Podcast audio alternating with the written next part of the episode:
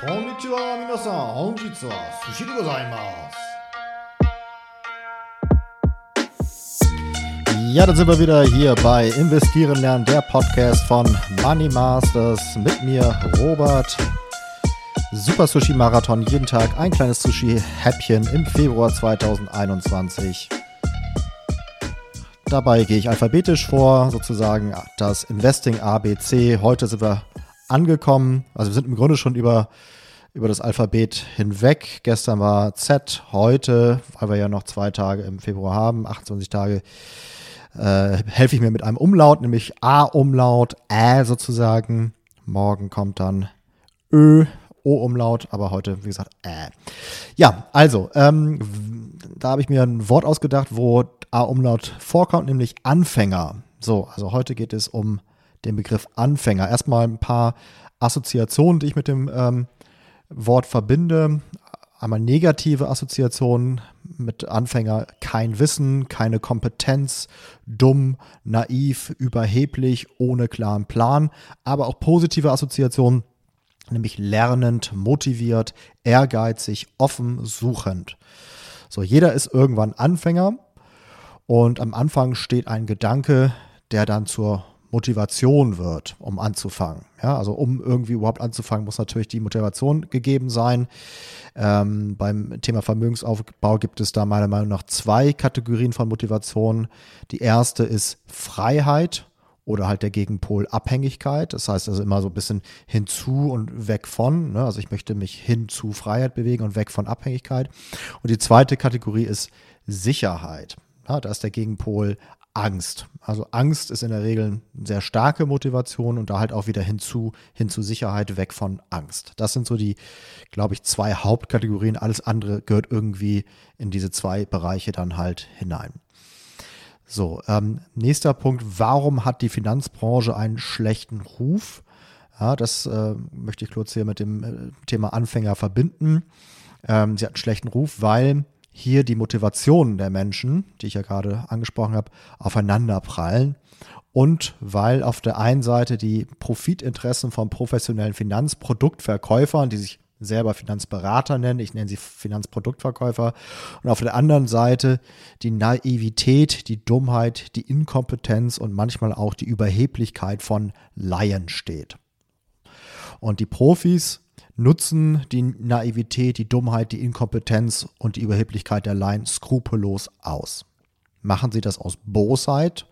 Nein, nicht unbedingt. Sie machen das, weil sie entweder selber kein wirkliches Wissen haben.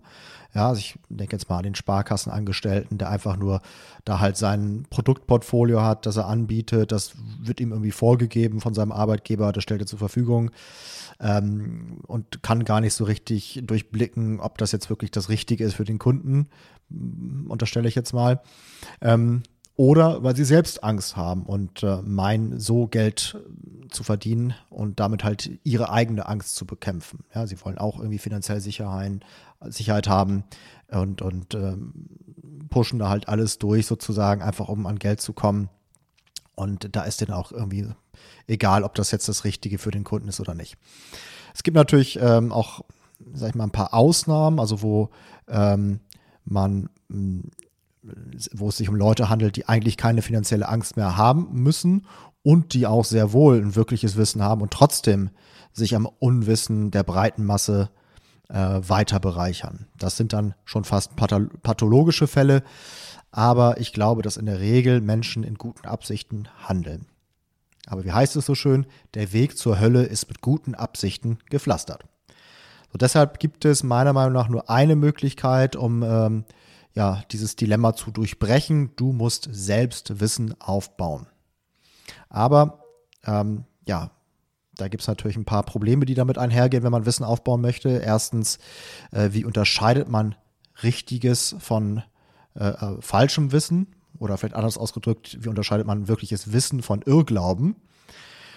Zweitens, wo soll man überhaupt anfangen? In welche Richtung soll man sich auf den Weg machen, um ähm, ja, Wissen zu suchen, um, um die Lösung zu, zu äh, suchen, zu finden.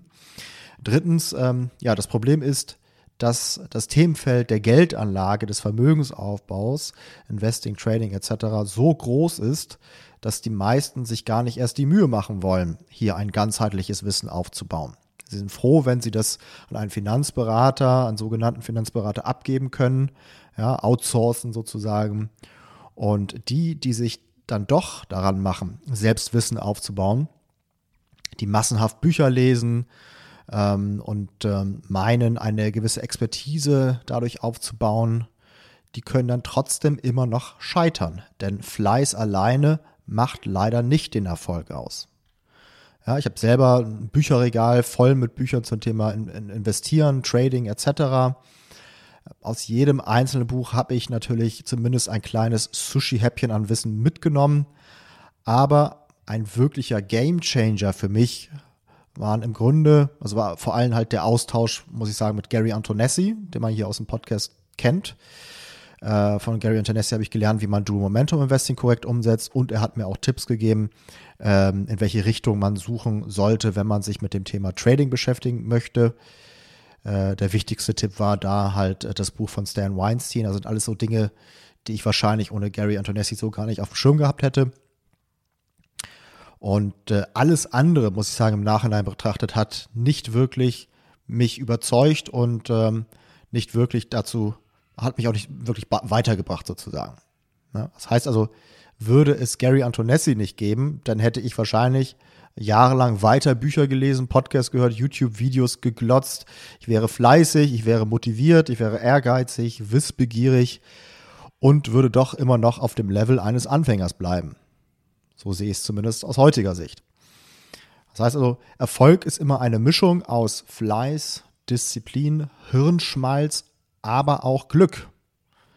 So, und ähm, ich bin jetzt mal so arrogant zu sagen, dass die allermeisten Hörer dieses Podcasts noch nicht kapiert haben, welches Glück sie haben, über diesen Podcast gestolpert zu sein. Ja, dass sie nicht jahrelang Mühen auf sich nehmen müssen, sondern innerhalb kürzester Zeit den Weg nachvollziehen können, für den ich selber sehr lange gebraucht habe. Das heißt, ich rate dir, sei jetzt nicht überheblich, sei offen, nimm Tipps an und versuch nicht das Rad neu zu erfinden. Lerne von anderen, die den Weg vor dir gegangen sind. So, und wenn dich dieser Podcast noch nicht überzeugt hat, dann hol dir mein Buch, Der Weg des Investors, wie man als Einsteiger seine Strategie findet und zum Meister des Investierens wird. Das gedruckte Buch kostet bei Amazon 19,95 Euro. Auf meiner Website money-masters.de gibt es das Buch kostenlos zum Download. Also, worauf wartest du noch? Fang jetzt an.